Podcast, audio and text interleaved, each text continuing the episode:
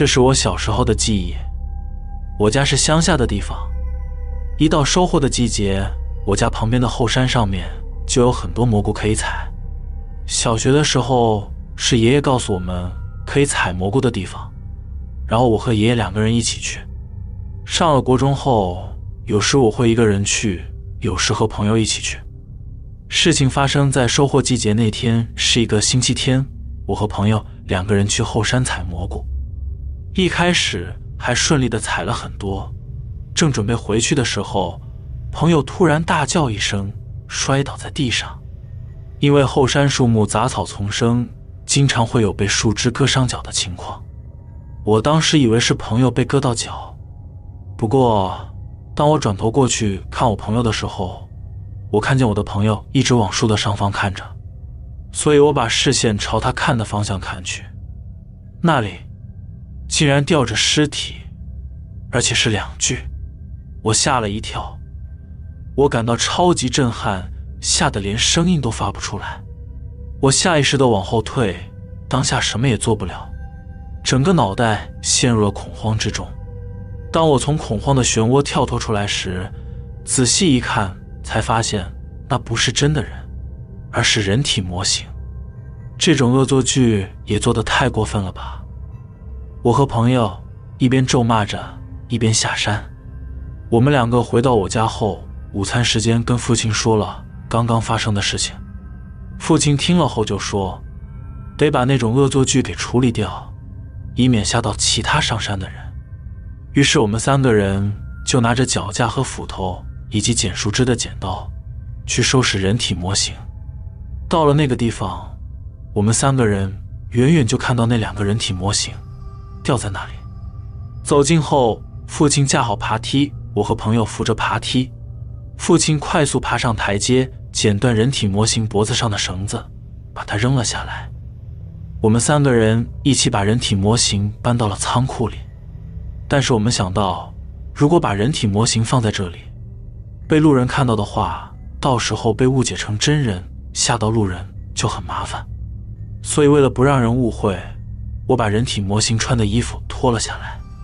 结果我一脱掉衣服后，那一瞬间我的头顶冒出讨厌的汗水，心里充满不安，因为我发现人体模型的肚子上有几个用红色涂料写的大字，上面写着：“放下这个人体模型的人。”就会死。看到这一幕，我们所有人都僵住了。父亲快速的把另一个人体模型的衣服脱掉，那具人体模型肚子上也写着几个大字，内容是：放下这个人体模型的人，最爱的人会死。顿时间，我和我朋友两个人说不出话来，心里充满恐惧和不安，心想这是什么诅咒吗？我们真的吓到僵住了。父亲赶紧安慰着我和朋友说：“你们去买果汁吧，这里我来处理就好。”后来，父亲从仓库里把人体模型搬出来，在我们去买果汁的时候，把那两个人体模型摔得粉碎，然后扔掉了。从那以后，这件事就成了我和朋友以及父亲之间的禁忌。虽然这不是什么灵异事件或是特别可怕的事情，但是我们都不敢再提起。那两个人体模型，我不确定那是不是诅咒，还是单纯的恶作剧。但是每当我回想到人体模型上的字“最爱的人会死”，这种事情如果真的发生的话，那一定是最痛苦的。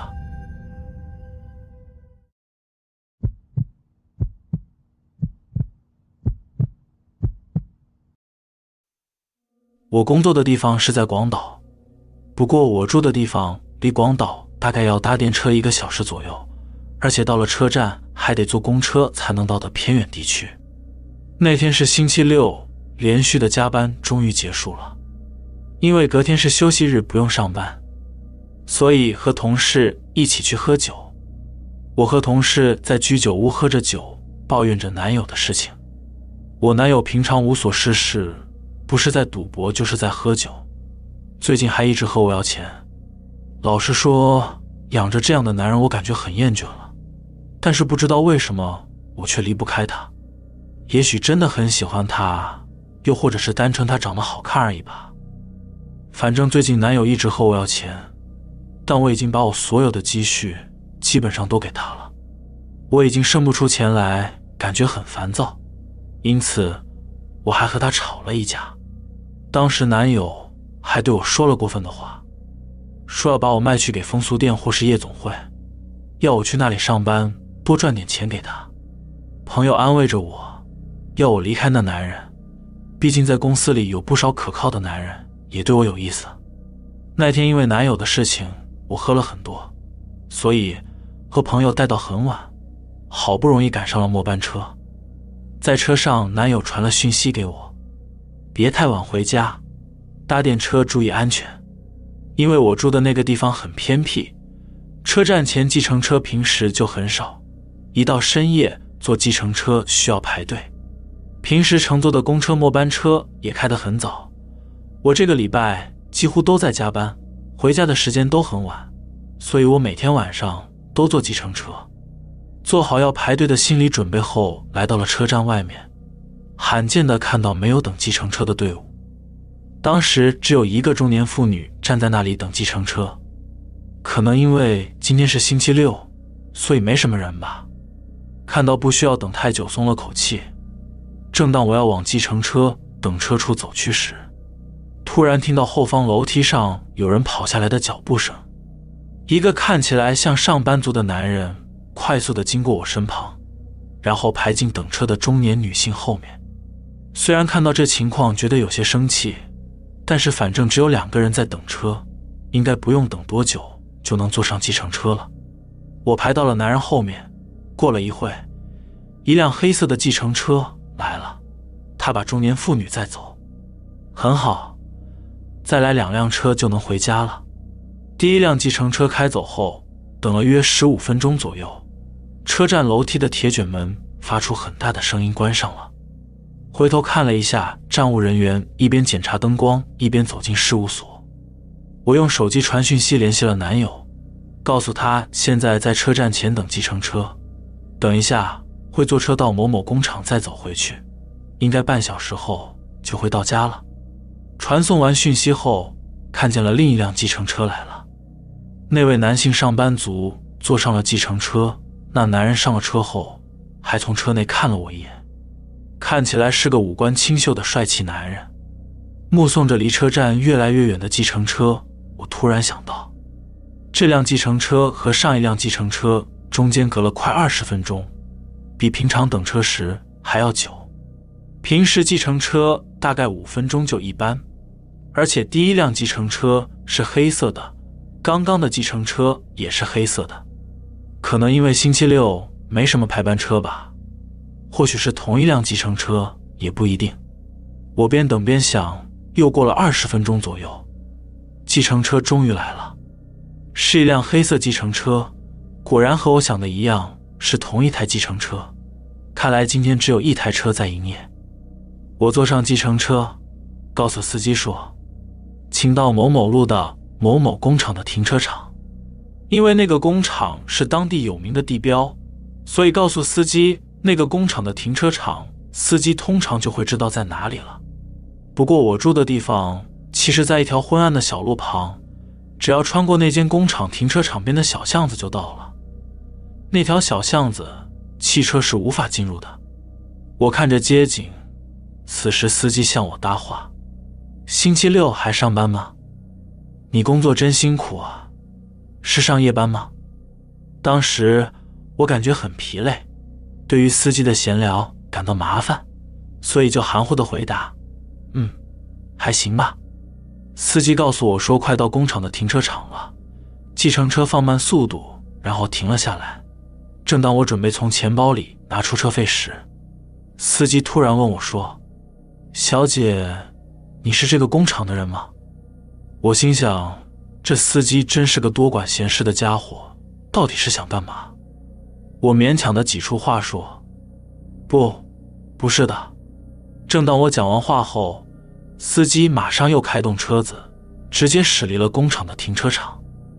我赶紧告诉司机：“司机先生，我要下车啊！”司机一边开车一边说：“客人。”你星期二也坐过计程车对吧？”司机先生似乎没有停车的打算，飞快地继续往前开着。我被他莫名其妙的问话和不停车的举动给吓到僵住。大概就这样过了一分钟，我很紧张，不知道他想干嘛。我看着窗外街景，计程车正开往偏僻的地区。突然间，计程车一个转弯，开进一个住宅区的巷弄内。那边有一个便利商店，他开进了便利商店的停车场后停车。停好车后，司机转过身来向我说：“小姐，非常抱歉，这个给你。”司机拿出名片递给我，然后告诉我说：“上面有公司的电话号码，还有他的名字。如果要投诉的话，只要打公司的电话，告诉他们说他的名字就可以了。”我觉得有点莫名其妙，在我到这种奇怪的地方，然后叫我可以投诉他。司机先生继续说道：“其实星期二载你的那辆计程车司机就是我。我一开始并没有注意到。”后来看到那个某某工厂的招牌，才想起来，星期二也开车载了个女客人到那边，没想到就是你。其实我刚刚会驶离那边，是因为在你之前的那个男客人也在你说的地方下车了。那个男人在计程车里时用手机打着电话，我听到他和电话另一头说着：“某某工厂停车场是吧？”然后那男人告诉我。到某某工厂停车场下车，在路途中，我听到那个男人继续讲电话，说几分钟后马上就到了，我们有五个人会帮你处理好的之类的话。接着，男人又打了一通电话，似乎是告诉电话另一头的人到某某工厂停车场碰面。司机先生说到这里，我还是完全没有头绪，搞不清楚到底怎么回事。于是我就问司机说：“那你为什么要开到这里？”司机先生说：“其实刚刚在快到工厂停车场时，我注意到了那个工厂办公室的灯并没有亮，所以之前上车的那个男客人也一定不是那里的职员。当我觉得有点奇怪的时候，我发现工厂停车场对面的路边多了一辆面包车。”我车灯才刚扫过去，就看到大概有四个男人在那里。他们几个看见灯光后，就马上躲藏起来。这种行为够可疑了，对吧？最重要的是，我看见那台面包车坐在驾驶上的人，肯定是刚刚搭计程车的那个男客人。那时候，我突然想起刚刚那个男客人在车上的通话内容，觉得好像有点不妙。如果万一你在工厂停车场下车后发生什么事情的话，怎么办？于是，我才赶紧驶离那里。我听完司机讲完后，我愣住了。我想着怎么会有人盯上我？这时一个可怕的记忆在我脑中闪过。我想起刚刚在车站前，我用手机传讯息给我男友说：“现在在车站前等计程车，等一下。”会坐车到某某工厂再走回去，应该半小时后就会到家了。除了我男友以外，没有人知道我会在哪下车。另外，我又想起当时在电车上，男友给我发的讯息内容是：别太晚回家，搭电车注意安全。他是怎么知道我在电车上了？正当我感到恐惧的时候，我的手机响起。我看到男友传了讯息问我说：“你人呢？”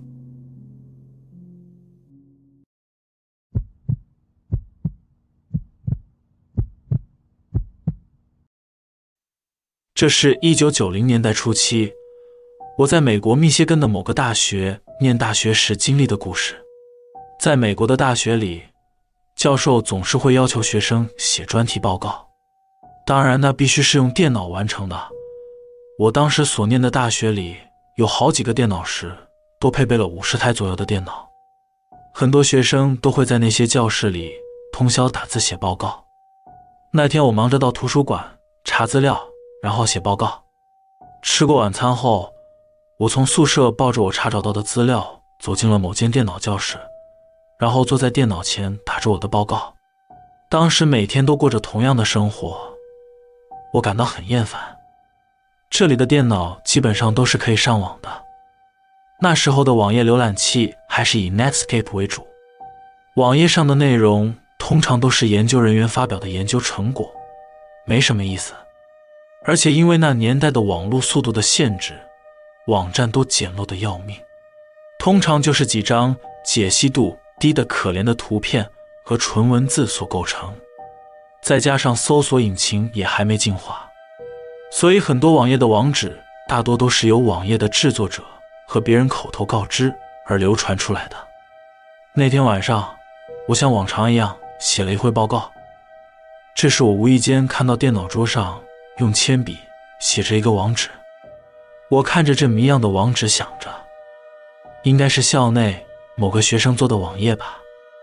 我想着应该转换一下心情，于是试着在浏览器里输入了那个网址。过了一会，荧幕上出现了网址的页面，那是令人难以置信的网页。网页里有一张照片，那是在一个昏暗的房间里，里面有一个浑身是血倒在地板上的男人。我被如此残酷的照片给震惊到，吓得浑身发抖，而且想吐。我仔细看了一下网页，照片的下面还附有一句英文，内容是：密歇根州一个三十岁左右的家伙，今天被我杀死了。没错，这一看就知道是一个杀人犯炫耀自己犯罪的网站。我认为自己无意间发现了什么不得了的恐怖事情，于是赶紧立刻冲出电脑教室，回到宿舍。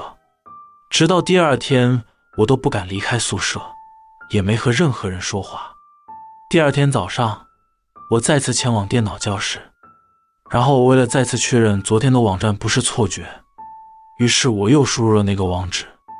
网页打开后，出现的是同一个昏暗的房间的照片，但是这次倒在地板上的是一个仰面朝天的女性，而且她的胸前还插着一把刀子，她的嘴巴、鼻子、耳朵都流出血。照片下面一样附上了一句英文写的句子，内容是：密歇根州的一个婊子，年纪大概三十岁左右，今天被我杀死了。我看到后吓死了，马上跑去大学的警察局找警察讲述此事。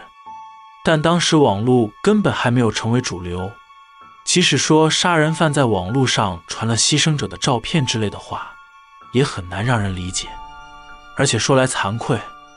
我当时粗糙的语言能力也成为了我的绊脚石，所以根本没有得到警察的认可。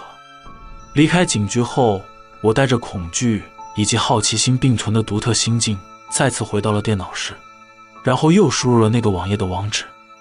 结果发现，刚刚几个小时前还在的女性照片已经不见了，取而代之的是，网页上写着我的宿舍地址和电话号码。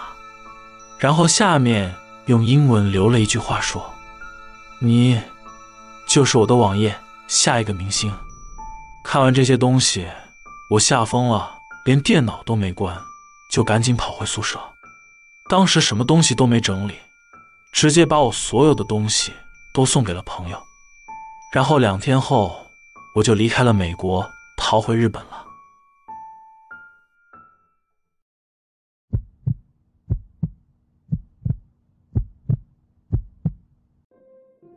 这是在我小时候不经意间发生的事情。在我小学的时候，来往学校的路是那种周遭都是田的乡间小道，在那种乡下的地方，只能看到一大片田地，田地中零星分布着几户人家。途中有一间人体模型工厂，那个人体模型工厂好像已经废弃了，因为在我记忆中不曾看过有人在那进出。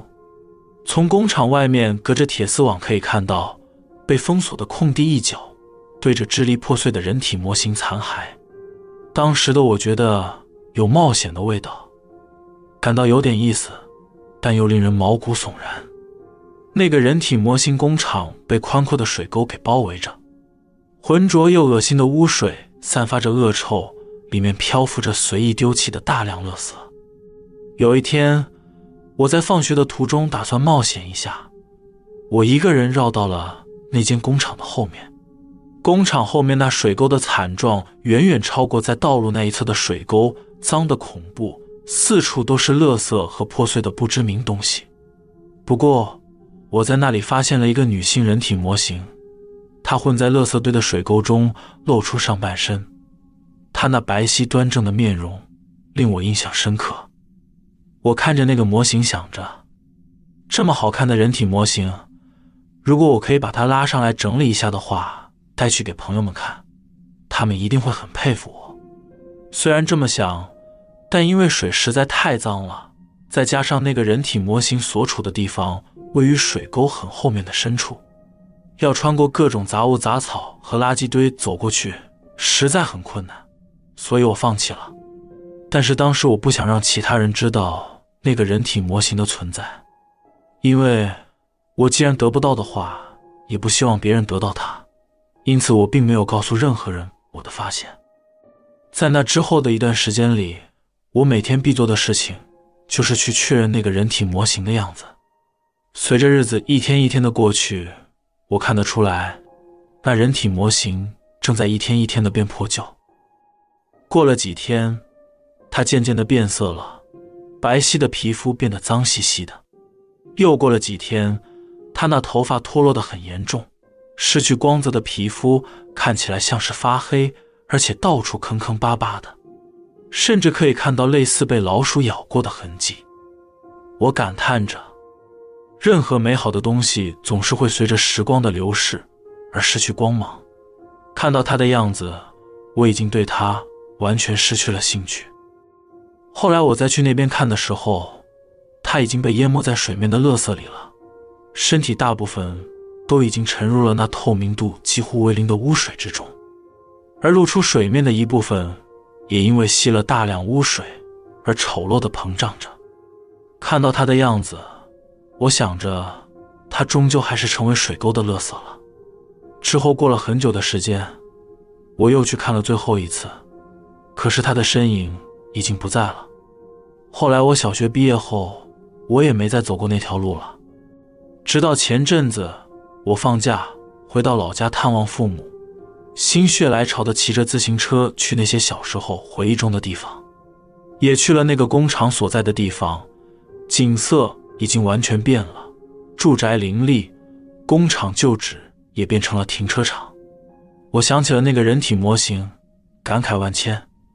不过我突然意识到，这件小时候发生的事情是一件毛骨悚然的事情，因为长大后。看过的各种人体知识和黑暗图片，我实在很难摆脱一种可怕的想法：塑料做的人体模型会那样子腐朽吗？人体模型会因为泡水而膨胀吗？那种烂掉的方式是人走向腐败的过程吗？我看着停车场，已经不想去探究真相了。只是那些曾经令人怀念的回忆，如今。已成为了无法向人诉说的可怕记忆了。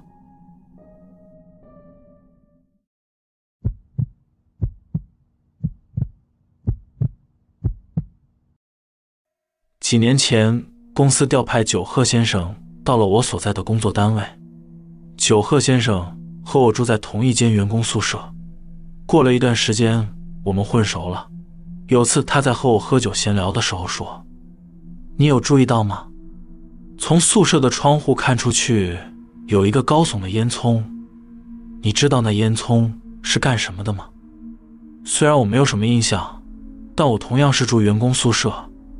我和九鹤先生的房间相隔有点远，从九鹤先生的房间窗户看到的风景，也不一定和我房间看到的风景一样。而且我也是外地人，也不知道详细的地理情况，所以我就随口说。可能是澡堂或者什么工厂的烟囱吧。当时的九鹤先生似乎脸色不太好，我们就没有再讨论过这个话题了。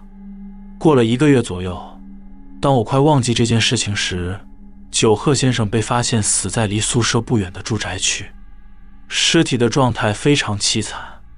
九鹤先生好像是从相当高的地方坠落而死的。奇怪的是。九鹤先生的尸体被发现的附近没有那种会让人摔死的坠楼高处，那边附近全都是不超过三层楼的住宅区，整个就很诡异又离奇。但是警方调查下来也完全没有他杀的嫌疑，所以就当做事故死亡来处理。为了参加九鹤先生的葬礼，我来到了九鹤先生的家乡。九鹤先生的家乡是九州的一个海边城市。我坐上了九鹤先生亲戚的车，在去九鹤先生老家的路上，走在沿海公路的时候，我被突如其来的风景给吸引住目光。海边那些陈旧的港区里，矗立着一个巨大的烟囱。听九鹤先生的亲戚说，那烟囱被他们当地人称为“鬼烟囱”，很久以前就作为城市的象征建在那里。我有股直觉告诉我，九鹤先生从宿舍窗户看到的烟囱，会不会就是那个鬼烟囱呢？虽然这很莫名其妙也不可思议，但是最近我开始发现我的直觉是对的。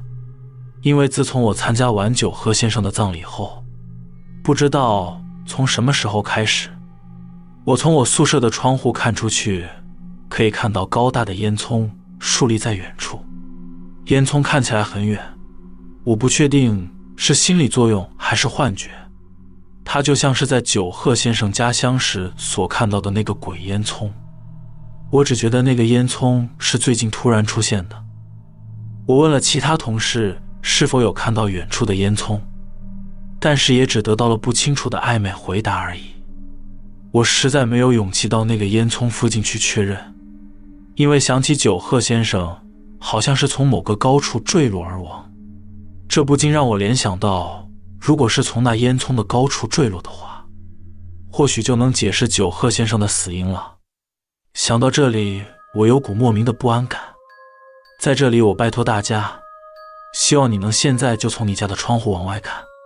如果你们也能看到以前从没见过的高大老旧烟囱的话，请你们一定要告诉我，也请各位要。小心保重。